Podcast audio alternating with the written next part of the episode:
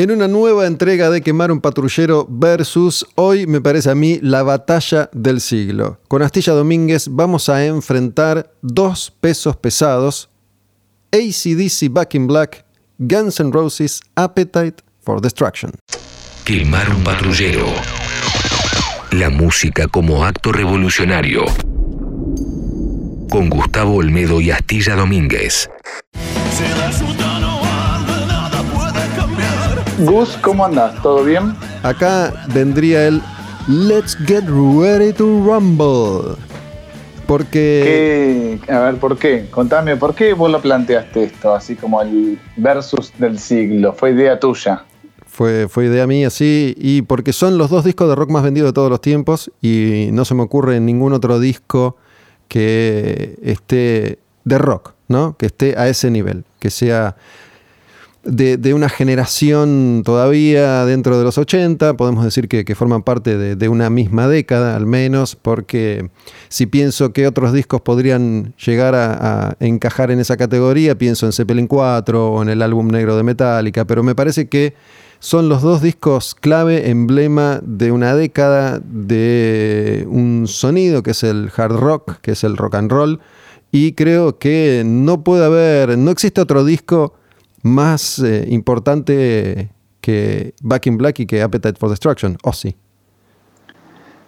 En principio te eh, podría decir que no, pero son pilares, eso queda muy en claro. Em, son importantes en sus respectivas discografías. Eh, el disco de ACDC es representativo. Viste que en su momento ACDC era considerada una banda de heavy metal o de metal pesado, de rock pesado si se quiere, pero me parece que el estatus de banda de rock no se la quita nadie. Hoy en día es una banda clásica de rock, pero hay mucho para decir sobre ambos discos. Me parece que sí, son los más vendedores. No podemos mencionar a, los Eagles en este lote porque me parece que si hablamos de, rock estamos hablando de este tipo de rock, ¿no? Rock, si se quiere, un poco más distorsionado. Yo lo único que te pido es que no me llegues a meter a Michael Monroe en esta discusión porque te corto y no hablo más. Bueno, pero influenció, pero no importa. Te juro que no. Vamos a intentar entonces recorrer un camino que está plagado de éxitos, ¿no? Porque son, repito, los dos discos de rock más vendidos de todos los tiempos. Son dos discos que formaron una bisagra en la historia de sus protagonistas. Ninguno de esos grupos, ni ACDC ni Guns N' Roses, volvieron a ser los mismos. Una consagración total y absoluta de dos bandas que tienen bastante en común, pero también tienen muchas cosas distintas, muchas cosas diferentes. Em, por el lado de esto que hemos destacado tantas veces, lo peligroso que en su momento era considerado Guns N' Roses, que más allá del cliché y del lugar común, tenían toda esa impronta y toda esa estética, algo que ACDC jamás fue, no a ese nivel. Capaz que Bon Scott de alguna manera podía llegar a encajar en ese parámetro, pero todavía el grupo no era tan grande ni tan popular y además estaba más, estaba más cerca de los 70 que, de la estética de, los 80 y del sonido de los 80. Así que en ese sentido son, bandas distintas. Digo, si uno por ahí tiene que elegir cuál es su disco favorito entre estos dos, va a depender mucho de la edad, de quien elija y también de qué, está buscando esa persona que elige. Sí, en definitiva, me parece que, como vos decís, este, la faceta revoltosa en ACDC venía de la mano de Bon Scott. Eh, me parece que era el chico malo, indiscutido ahí en la banda, al frente, el tipo de orígenes, si se quiere, muy duros, también como los hermanos Young, ¿no? Tal vez toda la banda, pero él como que lo manifestaba de otro modo. Y era un tipo que estaba, dicen los libros, jugado a, que le pasara cualquier cosa. O sea, él se había intentado en, el ámbito musical con distintas bandas y ACDC era como su última apuesta. De hecho, él era mayor que los hermanos, que el resto de los integrantes, así que ya las cartas estaban sobre la mesa y su destino fue fatal, ¿no? Que lo que derivó justamente en el título y en la portada del disco. Lo de Back in Black eh, es un homenaje a Bon Scott que había muerto recientemente. Entra Brian Johnson y entra de lleno a el grupo, uno de los grupos más grandes de todos los tiempos, ¿no? En, ese momento consagratorio, un disco del año 1980 producido por Robert Matt Lange que mm, se iba a convertir en uno de los grandes productores de, de esa primera mitad de los 80, un tipo que en el estudio empezó a hacer magia con una tecnología que todavía no había avanzado tanto y se iba a transformar en un hacedor de artistas, en un hacedor de, éxitos monumentales, ¿no? porque después iba a trabajar en, varios de los discos que detrás de, de Back in Black son los más vendedores también de, de todos los tiempos. Pero otra, otra diferencia que me parece que hay, que hay entre, entre ACDC y Guns N' Roses, eh, más allá de lo musical, es que mm, a ACDC nunca le interesó mucho esto de ser una estrella de rock, ¿no? Una, una faceta que Guns N' Roses explotó al máximo y una construcción de liderazgo desde la figura casi del el emperador Axel, que no tiene ningún tipo de contacto con ACDC, que son cinco tipos, más allá de los cambios de formación, de clase trabajadora, humildes, sencillos, que lo único que quieren es eh, tocar rock and roll y ser felices, salvo alguna que otra aventura de Phil Root, que tampoco trascendió demasiado porque no es tan conocido él como, como lo es Angus, que acaparó desde siempre la atención de, de ACDC por, por, su estética y por su uniforme y por su forma de, correr y recorrer y caminar el escenario. Um, Guns N' Roses en ese sentido siempre fue un grupo que vivió al máximo al punto de la exageración total. Sí, vivió como lo cantó, ¿no es cierto? Las letras me parece que son un reflejo de esa realidad en la cual ellos estaban inmersos. Por otro lado, también las letras viscerales eran, si se quiere, una de las características más distinguidas, si se quiere, de, de, de, Scott, ¿no? Ese tipo que te cantaba la realidad de la calle en una letra de rock and roll, en un blues pesado, y me parece que no escondía nada, me parece que siempre fue un gran letrista eh, su tono vocal era acorde a lo que cantaba, me parece que era uno de los sellos distintivos de ACDC y de repente no lo tenés más, ¿no? Al tipo carismático, al frontman, a ese tipo sexual, si se quiere también, por un lado el, el rebelde, por otro lado el frontman, por otro lado el cantante, el letrista, y tenés que afrontar el mayor desafío de tu carrera, porque como bien dijiste vos anteriormente, Robert Matt Lange, se había entrado en el campamento de ACDC con Highway to Hell, que había sido a nivel sonoro un cambio casi drástico, un disco más prolijo que los anteriores de, de, ACDC, producidos por Banda Young, que era la, dupla de, de, producción que habían acompañado la carrera hasta ese momento. Me parece que llegado a los 80s eh, y con la muerte de Bon Scott, que es en febrero, ellos ya prácticamente en marzo del 80 comienzan a grabar este disco con Brian Johnson. Esa es la parte que también si vamos a desarrollar cada uno de los discos, digo, qué raro, ¿no? Digo, o sea, me hace siempre me hizo un poco de ruido. Todos estos temas los compusieron de repente, súbitamente, porque en ningún crédito aparece Bon Scott. Son todos temas compuestos por los hermanos y por el reemplazante de Bon Scott, Brian Johnson. Se supone que ya venían laburando en esas canciones pensando en, Bon Scott y algo que mm, en este caso es una característica de, los tiempos y es que en esa época soldado que cae, soldado que se reemplaza. No había tiempo de llorar, no había tiempo de frenar. Se moría uno y a las dos semanas ya estaban tocando con otro. Así como se grababa un disco hoy y se graba otro el año que viene y otro el año siguiente y otro y así sucesivamente. Desde hace ya unos cuantos años los tiempos son otros y mm, se ha, de alguna manera, si querés, humanizado un poco la carrera de los, de los artistas y de los grupos que si sufren una pérdida al menos se toman un tiempo suficiente y prudencial como para recuperarse, como para desencillar y ver qué pasa y ver de qué manera siguen. Antes esto era así, murió uno, lo reemplazamos al día siguiente y seguimos adelante, no nos detenemos a llorar demasiado, más allá de la banda de luto con la tapa del disco Back in Black en, negro. Y mm, algo que me parece que también es clave y fundamental para establecer algunas diferencias es el origen geográfico de las dos bandas. ¿no? Más allá de que en ACDC el, 90% de los integrantes siempre fueron escoceses e ingleses por, una especie de, intercambio cultural que, existió entre Australia y el Reino Unido en, en, una etapa de posguerra con el Reino Unido destruido y muchas familias eran recibidas en Australia para reafincarse. Y en Australia la cosa era muy diferente a la escena de Los Ángeles, que es la escena que habitó Guns N' Roses, que ya era una escena eh, con un peso histórico formidable y Guns N' Roses aparece en el momento de mayor esplendor de esa ciudad. Ya decir, soy de Sydney, soy de Los Ángeles, en los 80 era algo completamente distinto. Es como decir, soy, soy del campo, soy de la gran ciudad.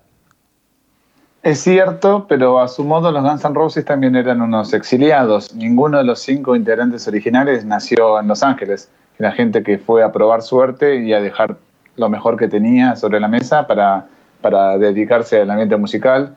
Súbitamente en esa escena donde aparentemente era un hervidero y todos se conocían, cruzaron su camino y generaron esta química única e irrepetible. Pero así como todos los integrantes de ACDC son en su gran, o en su gran mayoría, si querés, exiliados del Reino Unido a Australia. Bueno, los Guns N' Roses también, un poco de los afueras e incluso en inglés, como es Slash.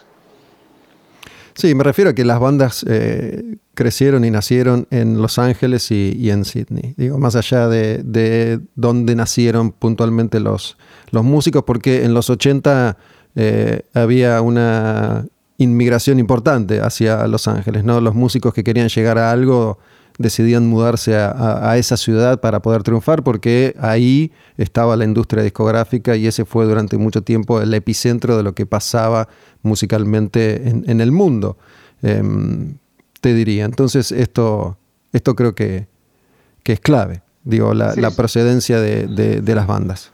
Sabes que para mí también otro elemento que los une eh, en cuanto a lo artístico es que de un lado y del otro hicieron una selección muy fina de quienes iban a encargarse de su equipo. Por un lado, los ACDC no se quedaron con el primer cantante que audicionaron, ni siquiera fueron a buscar una voz conocida. Em, y en ese entonces tenían un buen management. Estamos hablando de Coop Prime, que es el mismo management de aquel entonces, era de Def Leppard eh, terminó siendo manager de, Metallica, que les dieron un espacio y le dijeron váyanse, vacaciones un mes, relajen, piensen, llévense las cintas, escuchen. Y por el otro lado, Guns N' Roses fueron muy selectivos al momento de elegir un productor para esas canciones. No te olvides que incluso Paul Stanley se ofreció para, para, producirles el disco. Se había hablado de Nicky Six de Motley Crue. Y ellos finalmente graban un disco que no, no termina de convencerlos hasta que finalmente llegan a las manos de Mike Klink, que es quien logra como potenciar cada una de las individualidades. Pero digo, de un lado y del otro parece que es, un rock un poco medio uniforme, cabeza salvaje, pero había mucho de perfeccionamiento detrás de esa fórmula. Bueno, antes de meternos de lleno en la cuestión musical, quiero mencionar otro par de detalles que me parece que son interesantes. ¿no? Cuando hablamos de las ciudades de procedencia, algo que nunca hizo ACDC fue, no, no nos importa ser estrellas de rock, ni ser excéntricos, ni, ni tener gustos eh, que vamos a exhibir. Y además no nos vamos a ir a vivir a Estados Unidos. Muchas veces los, músicos eh, británicos, ingleses o de distintos lugares del mundo que llegaban a cierto estatus en su carrera terminaban viviendo en Estados Unidos. Digo, el, caso más fácil es el de, el de Ozzy. Eh, no pasó eso con, con ACDC, que o viven en Europa o se quedaron en, Australia. Eh, eso por un lado. Y además ACDC empieza de alguna forma como un proyecto familiar y, creo que sigue siéndolo, ¿no? Además de Malcolm y de, Angus tocando la guitarra, eh, estaba George Young, el hermano mayor, que fue productor, como vos mencionaste, y Stevie Young, que es el sobrino y que reemplazó a Malcolm en, los 80 y, lo reemplaza ahora que murió. Em, tiene esa cosa más, más íntima, más personalizada y, y familiar, ¿no? ACDC siendo la banda una de las bandas, una de las cinco bandas más grandes de la historia del rock and roll, no tiene nada que ver con Guns N' Roses o con los Rolling Stones, en cuanto a su idiosincrasia. Sí, es cierto. Eh, aparte, el hermetismo al cual nos mantuvieron a, nos mantienen acostumbrados, ¿no es cierto? Poco se sabe eh, de, propia boca de ellos. Todas estas son teorías que a veces armamos en base a lo que leemos o escuchamos, pero ellos casi nunca salieron a aclarar todo este panorama. Mira, fíjate, vos decías, no tuvieron que irse a Estados Unidos. De hecho, el primer disco de DC no tuvo edición norteamericana, cuando hablamos que en los 70s los discos se editaban universalmente, ¿no? A lo largo y ancho de todo el mundo, si un sello discográfico multinacional decía voy a fichar a esta banda, lo más probable es que tuviera su correspondiente edición norteamericana en este caso. Y de hecho el sello discográfico no apostó por ellos desde el comienzo, tuvieron que tener una seria discusión familiar, incluso ahí está de vuelta George Young como un abanderado de esta cruzada para que editaran los discos de DCDC en Estados Unidos, una banda que fue desde sus mismos orígenes difícil de categorizar, o sea, la gente no sabía si era rock, blues, punk, se decía en un momento, era un hervidero, obviamente.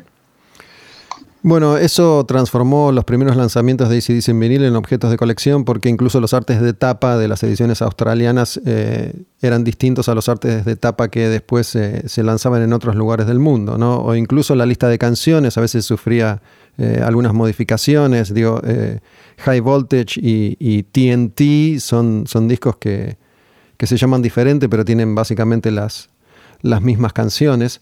Y mm, antes cuando hablábamos de ACDC como un proyecto familiar, hasta la leyenda dice que la hermana de, los Young que cosía con una máquina de coser, les, les, termina dando la idea para el nombre, ¿no? porque ven que la máquina de coser tiene la insignia ACDC, corriente alterna, corriente directa, y de ahí toman el nombre para, para su banda. Una cosa como más, más, más artesanal, si, si querés el traje a, Angus, el uniforme escolar. Además. Y George aparentemente también tocó el bajo de los discos. O sea, sí, estamos hablando de una banda que responde a ellos. Y bueno, como sí responde Young, por el otro lado responde a Rose. Bueno, también creo que ahí podemos establecer alguna diferencia, ¿no? Si, si, si hablamos de ACDC, aunque tal vez haya funcionado como una especie de dictadura de los hermanos Young, no da esa sensación al menos.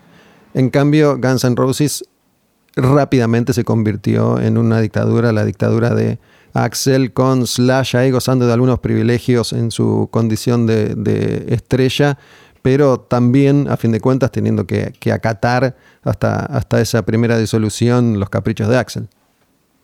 Sí, vos sabías que esto es algo poco, poco divulgado, pero en esos primeros shows, primeros años de la banda, eh, debido a este comportamiento, si se quiere, en aumento de Axel Rose, de cuestiones vinculadas con su psiquis, con sus comportamientos sobre el escenario, en la sala de ensayo y sus exigencias, eh, los cuatro integrantes habían pensado en expulsarlo del grupo. De hecho, hay un, show que es como característico donde ellos tenían que abrir para Alice Cooper, una de sus influencias, y, Axel nunca llegó al show. Tocaron como cuarteto, tuvo que cantar Easy con fragmentos instrumentales. Y aparentemente esa noche habían dicho los, los Guns Roses, lo vamos a echar a Axel Rose. O sea, imagínate eh, hasta dónde te empuja ese tipo de personalidad y cómo también ese tipo acaparó toda esa atención a su favor.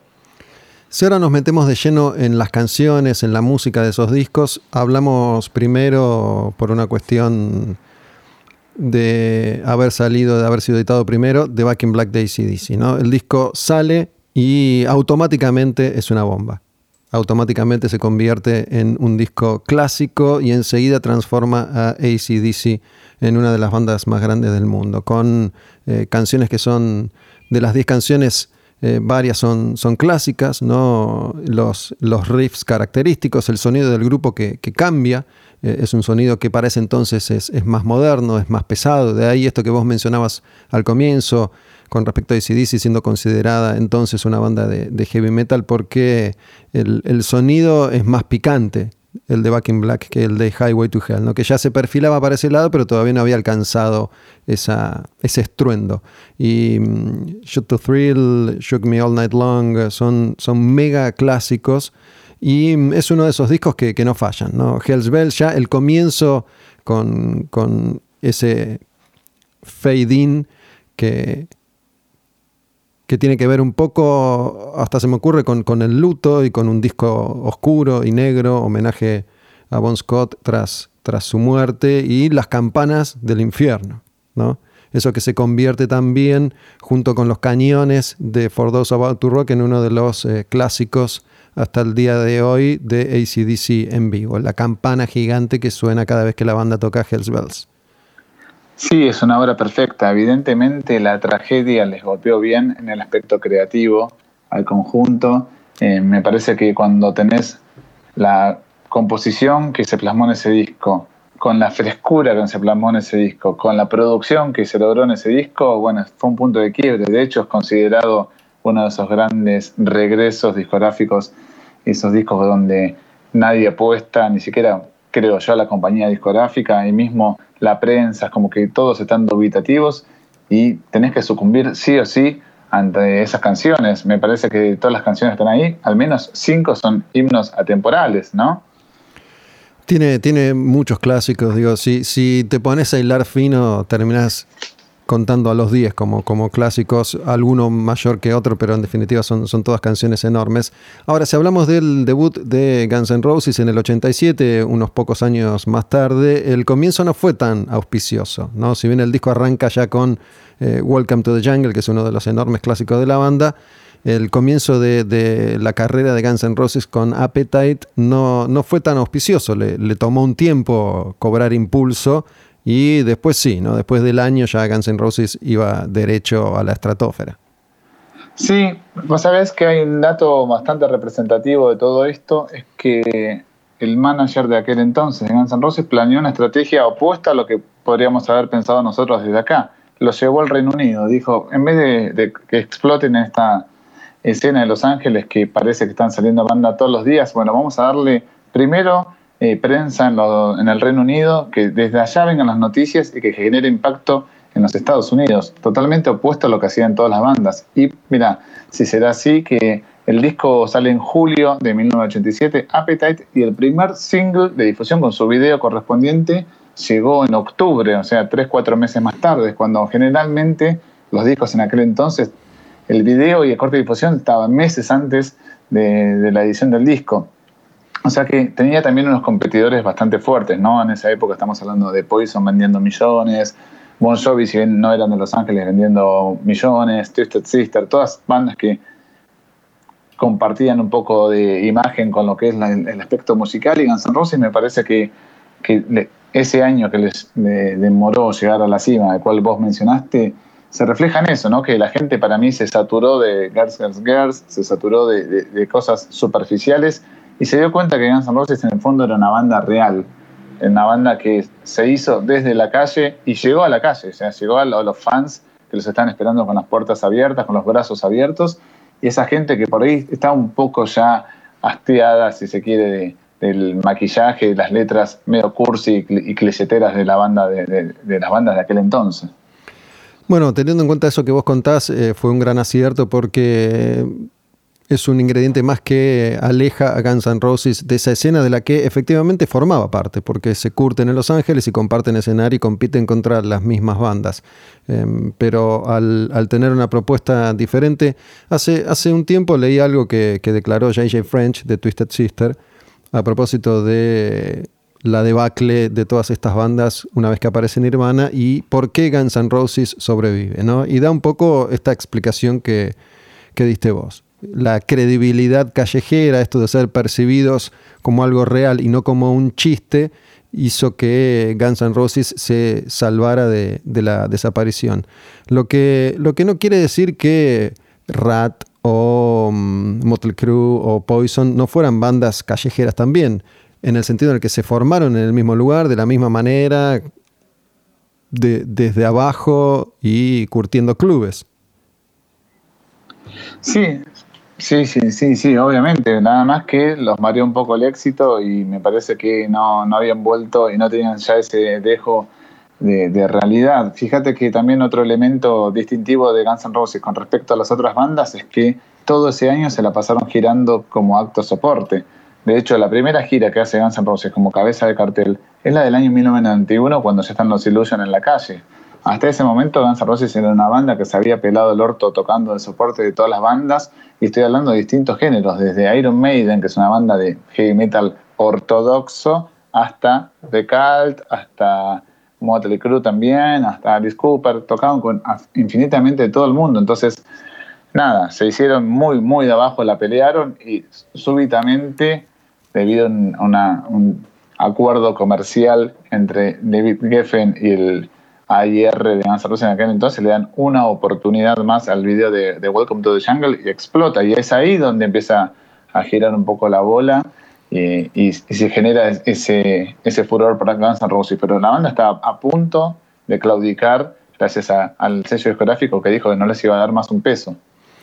Bueno, con, respecto al espíritu callejero o no de los demás, la idea era justamente una escena que nace para escapar de la realidad. ¿no? La escena de, Los Ángeles se, termina armando justamente como una especie de vía de escape de la realidad y se transforma en entretenimiento y en, y en joda. Vamos a disfrazarnos de mujer o a maquillarnos, a usar ropa de cada vez eh, más colores o calzas más apretadas o los labios más pintados. Em, no, no, nace como una escena que intenta reflejar la vida en la calle como sí lo hace Guns N' Roses, ¿no? que, incluso impone una, estética que después se trasciende al resto del mundo, incluyendo la Argentina. Em, los, los 90 en la Argentina eran eh, para el rock la, estética del jean roto, la tejana, la bandana, el pelo largo, eh, tomado de, de, Guns N' Roses. Em, esa estética pegó más que la estética anterior, ¿no? la, glamorosa, que, acá salvo por Alacrán, si querés, no tuvo grandes representantes o incluso eh, Bravo o Fiesta Americana, que, que ya igual apuntaban más a, a una estética Guns N' Roses, más allá de que musicalmente por ahí no tenían, no tenían básicamente nada, nada que ver. Pero quería contar algo que, ha sido objeto de, leyenda a propósito de Guns N' Roses siendo banda soporte, y es eh, el, famoso tour con Aerosmith, que empieza, empieza el tour con Guns N' Roses abriendo para Aerosmith y podría haber terminado al revés, ¿no? Y, la historia esta que, que se cuenta que Aerosmith, que también se había reinventado y, había, había, vuelto a tener éxito, estaba, estaba a punto de ser tapa de Rolling Stone y finalmente la revista cambia sobre la marcha y pone en la tapa a, a Guns N' Roses. Sí, eso es bastante representativo, porque aparte Aerosmith había vuelto con ese disco Permanent Vacation, que es un disco repleto de hits y le estaba pegando por todo Estados Unidos, pero como siempre hablamos en Quemar un Patrullero, las cosas sucedían tan rápido, había tantas cosas sucediendo al mismo tiempo que este tipo de apuestas se permitían. Tal vez hoy en día no, no sería permisible y estaría hasta mal visto, pero en aquel entonces era, che, estos pibes vienen dando que hablar y no te olvides todo ese laburo previo de la prensa en el Reino Unido. Todas las semanas tapan la Kerrang, revistas muy importantes para la época, entonces dijeron, vamos por estos. Y me parece que también es eso, ¿no? Que, se anticiparon a los 90 los Guns N' Roses. Creo que en el 87, 88 ya eran los 90 O sea, siempre pasa esto, ¿no? También eh, habrá pasado en su momento con, con, Van Halen, que cuando salió no tenía nada que ver con el rock norteamericano de los 70 y lo escuchabas y decías, esto es música del futuro. Bueno, Guns N' Roses también había traído un dejo de, de, realidad, ¿no? Toda esta música ya estaba saturada de cuestiones este, ficticias. Y es, muy, muy importante destacar este elemento callejero y esta credibilidad, porque es algo que los vincula mucho con los ACDC. A ver, la estética. Slash se vistió igual toda su vida. Duff toda su vida. Entonces estamos hablando de gente que era del mismo modo debajo del escenario que arriba. Y eso me parece que es una característica fundamental de Malcolm Young, por ejemplo, o de Brian Johnson, que nunca dejó su atuendo de camionero. My God. Hay que pasarse 60 años de tu vida vestido exactamente igual con la remera gris lisa y la boina y el jean. Em, Ahora qué buen, qué buen físico tiene Brian Johnson, 70 y pico años, sigue estando musculoso, flaco. Eh, parece que no le pasó el tiempo. O sea, lo veo hoy y es el mismo tipo que ya era grande en 1980. Es cierto, ¿no? Siempre, siempre de joven siempre pareció viejo y ahora de viejo parece más joven. Eh, Brian, Johnson, ¿no? Pues estamos hablando de, una banda ACDC, además, otra característica, y es que tiene un público mayoritariamente masculino, mientras que Guns N' Roses eh, el porcentaje está, está dividido. Nunca fueron em, artistas que se destacaran por sus encantos eróticos y sexuales. ¿no? Los ACDC, más allá de las letras de, de ACDC, que, que en muchos casos a partir de los 80 dejan, dejan mucho que desear. No son todas, todas letras de vamos a rockearla o eh, nena que tetas gordas tienes. Este, en cambio ahí también Guns N' eh, establece una, diferencia y después ni hablar con el, crecimiento que, pega Axel en un par de años y se transforma en una persona completamente distinta, porque si bien los demás se vistieron siempre igual, Axel era uno en Appetite y era otro completamente distinto ya para los Use Your Illusion en todos los aspectos. ¿no? La banda se transforma en una banda completamente distinta. Pero lo que quería mencionar, Astilla, estamos hablando con Astilla Domínguez en un nuevo episodio, en un nuevo podcast, Quemaron Patrullero, ACDC Back in Black versus Guns N' Roses Appetite for Destruction, la batalla del siglo. No hay otro disco tan popular como estos dos que están siendo protagonistas hoy. Y son dos discos que a 40 y a 30 y pico de años han envejecido muy bien, a diferencia de muchos otros discos clave de esa generación de los 80, ¿no? Al lado de Bon Jovi o, de Motley o de Rat, Back in Black y Appetite han envejecido muy bien porque están más emparentados con lo que hoy es el rock clásico. Están más cerca de Guns N' Roses que de Poison de Rolling Stones, perdón, que de Poison. Sí, eh, quería decir que en Back in Black no te olvides que hay una letra que dice, déjame cortar tu torta con mi cuchillo, o sea que evidentemente la letra de las unas de ACDC para mí no supieron superar nunca el vuelo intelectual que tenía Bon Scott. Pero volviendo a lo que dijiste vos, ¿sabes qué es otra cosa que estoy pensando mientras estamos hablando? Que ninguno de los dos grupos eh, tuvo que ir a buscar un productor que les arme hits. A ver, obviamente, hoy en día estamos hablando de Robert Lange, Matt Lange, como uno de esos productores prodigios, pero debido a ese trabajo que hizo con ACDC, digamos que su primer gran laburo de producción a nivel eh, masivo fue ACDC. Lo mismo Mike Klink con Guns N' Roses. Mike Klink había laburado con UFO, una banda más metalera clásica de los 70s. Eh, Guns eran fanáticos de UFO, el tipo les gustó como, como mezclaba y lo llamaron. O sea que no fueron a buscar a, no sé, al Bob Rock o al Rick Rubin, ese tipo que ya sabes que te va a garantizar un sonido. Fueron a buscar a alguien que ellos consideraban que los iba a acompañar, es decir, un tipo que no los eclipsara. Poco parecido es lo que sucedió con, con ACDC, como que es un tándem que trabajaron juntos a lo largo de los años. Y para mí, eso se ve reflejado en el resultado final, lo que vos decís, envejecieron mejor estos discos por un laburo de producción que no se parece a ningún otro laburo de producción de su época. 1980, estamos hablando del estallido de la New Wave of British Heavy Metal, del estallido de la nueva ola del metal, de heavy metal, de Judas Priest, Motorhead, Iron Maiden, todas las bandas británicas que coparon las listas allá y que terminaron influenciando a bandas como Metallica. Y ACDC no suena a ninguna, como ninguna de ellas. Y lo mismo Guns con las bandas de, Hollywood. Y son dos bandas que tocando rock and roll clásico, sobre todo en estos discos que, estamos comentando hoy, se las ingeniaron para hacer algo completamente único, personal y, original. ¿no? Y esto que vos mencionabas, que, que son artífices de sus propias canciones, ha sido igual casi siempre históricamente una característica del rock o, del heavy metal, ¿no? donde los artistas componen sus propias canciones. Hay, hay excepciones, artistas que han trabajado con, compositores externos para, grabar hits como Kiss o como, como Aerosmith o como Bon Jovi incluso. ¿no? Em, de hecho, varios, varios de estos grupos comparten la elección de compositores de canciones y compositores de, de hits que, en esa época eran muy requeridos, tipo Desmond Child, por ejemplo. Em, estaba este amigo de, Axel que mm, no me acuerdo ahora su nombre, vos seguramente te vas a, te vas a acordar de él, que metió ahí un par de colaboracioncitas. Este, ¿Cómo es que se llama? ¿De producción o de letras? No, de letras. West King. No. Del James. Del James. Del James. sí, Más, que nada lo hizo para, para, los Illusions, sí. pero sí, sí, sí, sí, es un amigo de él, un poeta que después fue escritor de la Rolling Stone y la revista RIP. Pero más que nada porque, porque eran, eran amigotes los que accedían al círculo íntimo de, las bandas, lo hacían porque eran amigotes de Axel o de, o de alguien, en definitiva.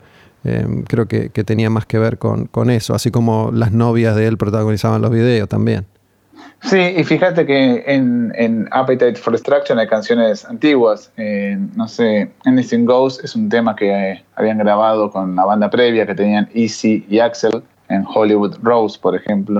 Eh, It's So Easy es un tema básicamente de Duff, pero tiene co-escritores. Pero sí, básicamente era como una, banda ensayando, componiendo esas canciones y yendo a, buscar productores. De hecho, muchas de las canciones de, que habían compuesto para las sesiones de Appetite for Destruction e incluso venían ensayando de los comienzos, terminaron en los Use Illusion. La más eh, famosa es Don't Cry, otra es November Rain, You Could Be Mine, Perfect Crime. Hay un montón de temas que ya tenían en el año 87. Es una bestialidad. Podrían haber hecho un disco doble incluso en aquel momento.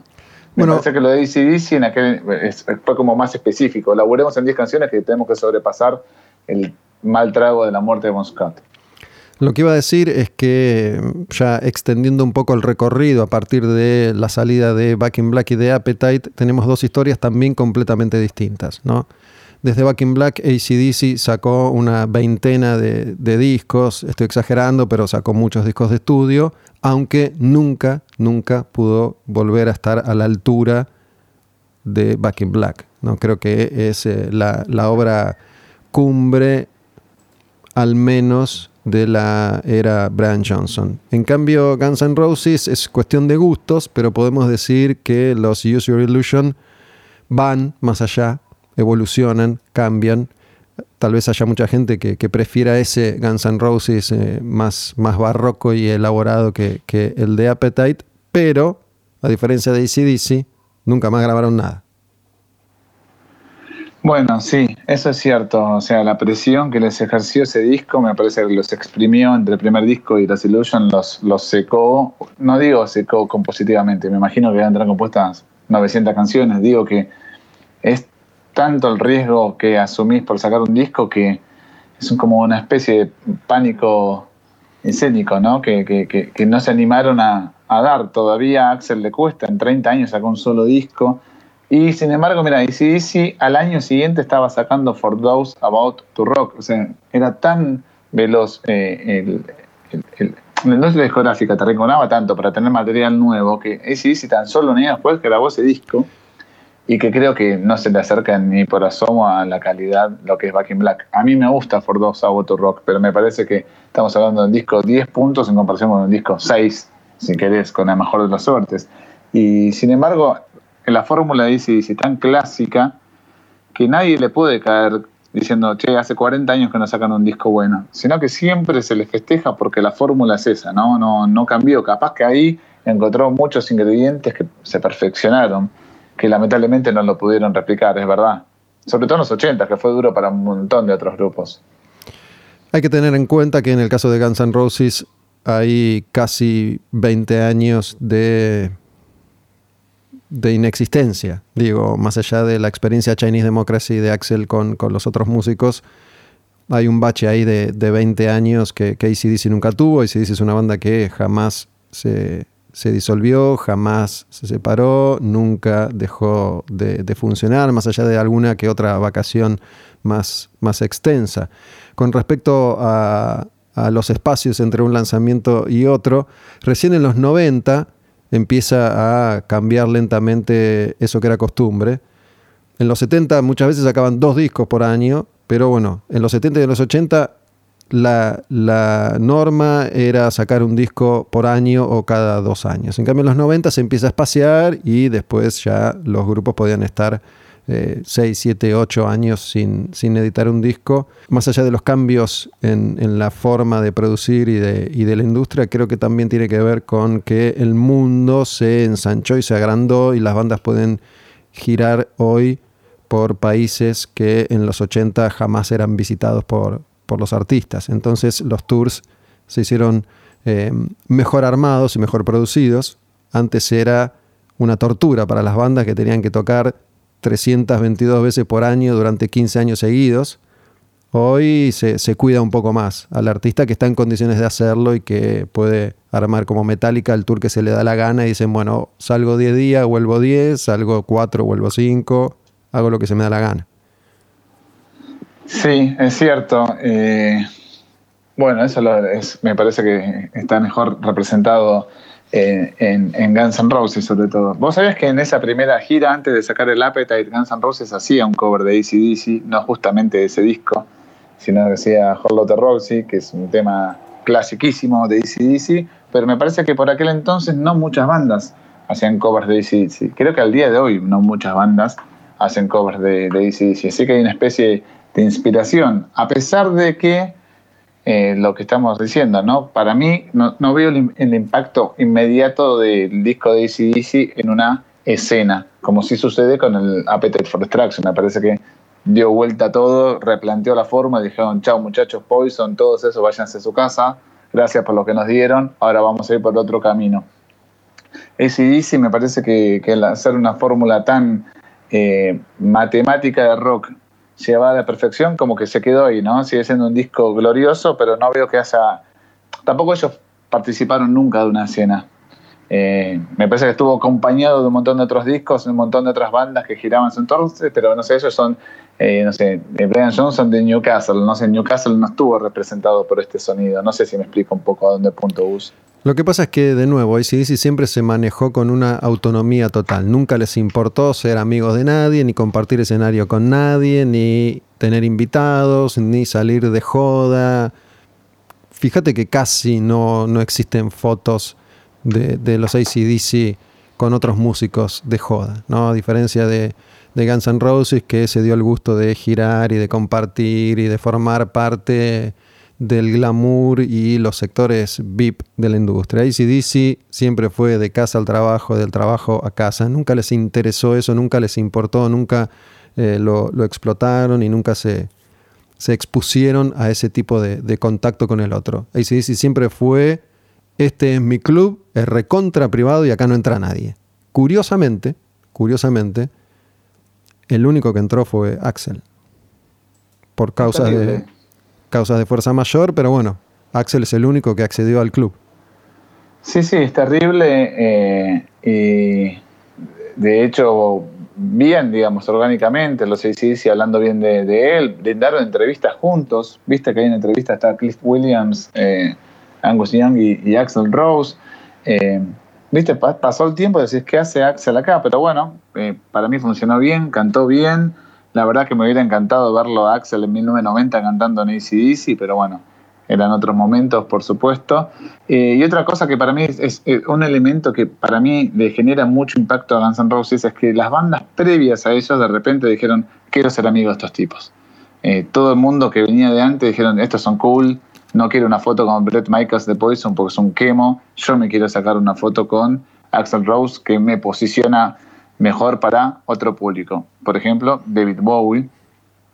Por ejemplo, ni que hablar los Aerosmith, que obviamente era como una admiración que tenían los Guns frente a, Aerosmith, pero hay infinidad de fotos de Steven Tyler con ellos, Joe Perry, eh, Rolling Stones también. Che, esta banda está buena, bueno, que hagan para nosotros, vamos a marcar el territorio, pero capitalicemos esto. Como que súbitamente todas las leyendas dijeron, che, acá esta banda hay que acercarse porque es cool y, mueve mucha gente. No pasó eso con ACDC, ¿no? No, las bandas previas, como decís, por esa autonomía, eh, no, no lo habían hecho y tal vez tampoco lo hicieron las contemporáneas. Pero me parece que ese impacto que tuvo eh, Guns N' Roses en, la música, no muchas otras veces sucedió. Capaz un poco con Cobain, que Cobain era más también de la escuela Angus Young, no me acerco a nadie, pero fue, fue bastante fuerte si lo pensás. Cómo se acercaron las celebridades, Nicky Six, otro, Alice Cooper, todos fueron atrás de Guns N' Roses.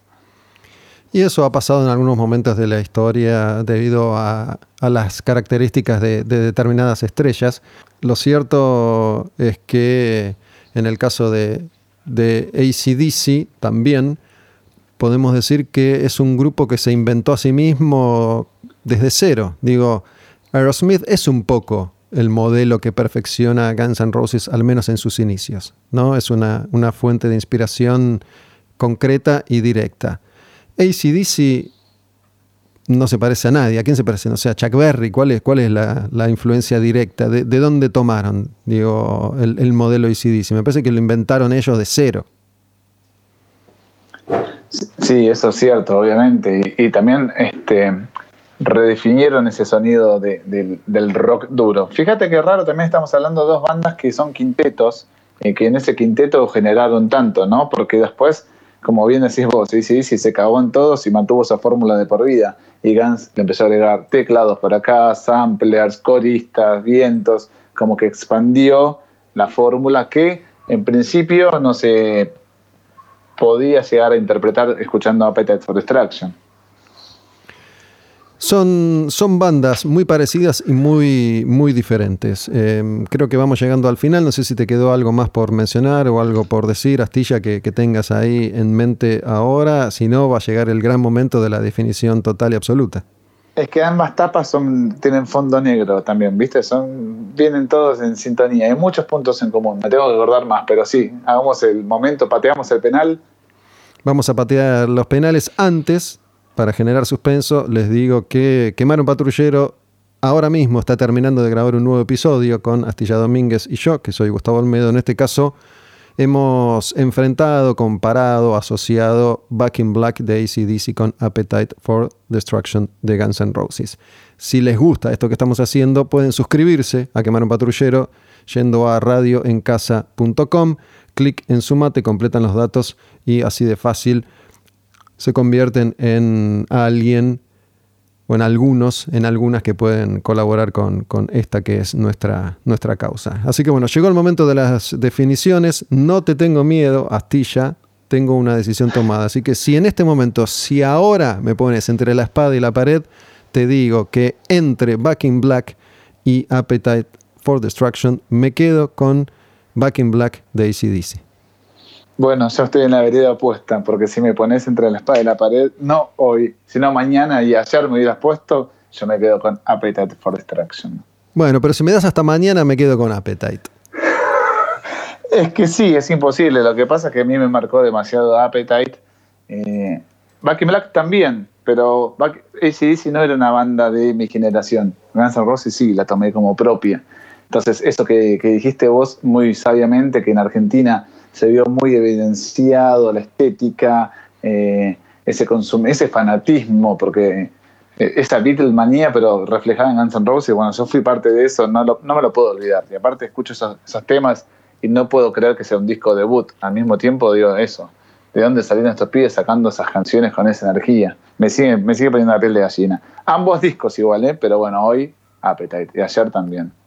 Por, por una cuestión de, de aparición no es la última banda que genera eso, digo, más allá del fervor de los argentinos por los Rolling Stones y, los Ramones.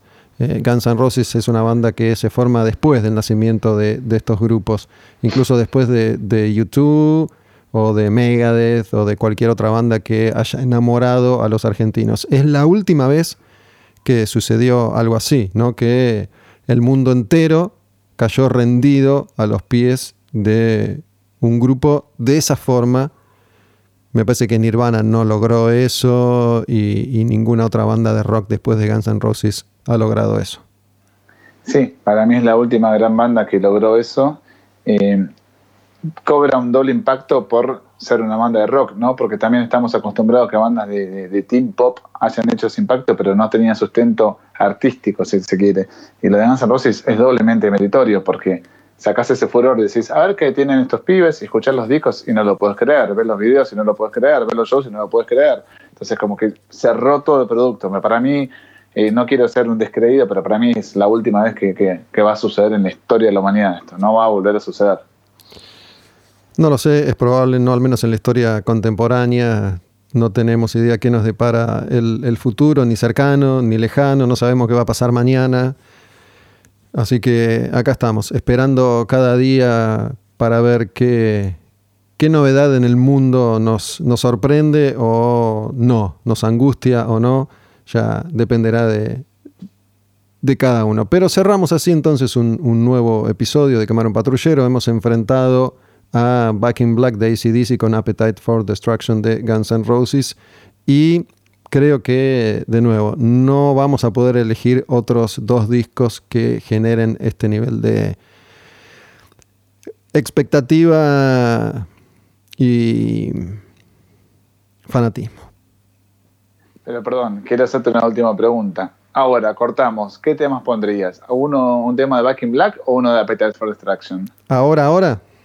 Ya, ahora, cortamos si querés escuchar una canción, querés rockearla y tomarte una cerveza. ¿Qué tema pones? Pongo uno de ACDC y le pego después uno de Guns N' Roses. Astilla. Te mando un abrazo, Gus. Un placer como siempre. Saludos y bueno, sabía que en este caso iba a ser bastante más difícil que, que se planteara un, un debate entre nosotros dos eligiendo veredas opuestas porque con estos dos discos es casi imposible. Pero ya vamos a encontrar los discos para las veredas opuestas. Ya lo estamos pensando. Cerramos entonces un nuevo episodio, Quemar un patrullero, ACDC versus Guns N' Roses, Guns N' Roses versus ACDC. Si la ayuda no arde, nada puede cambiar. Si la ayuda no arde, nada puede cambiar. Quemar un patrullero. La música como acto revolucionario. Con Gustavo Olmedo y Astilla Domínguez.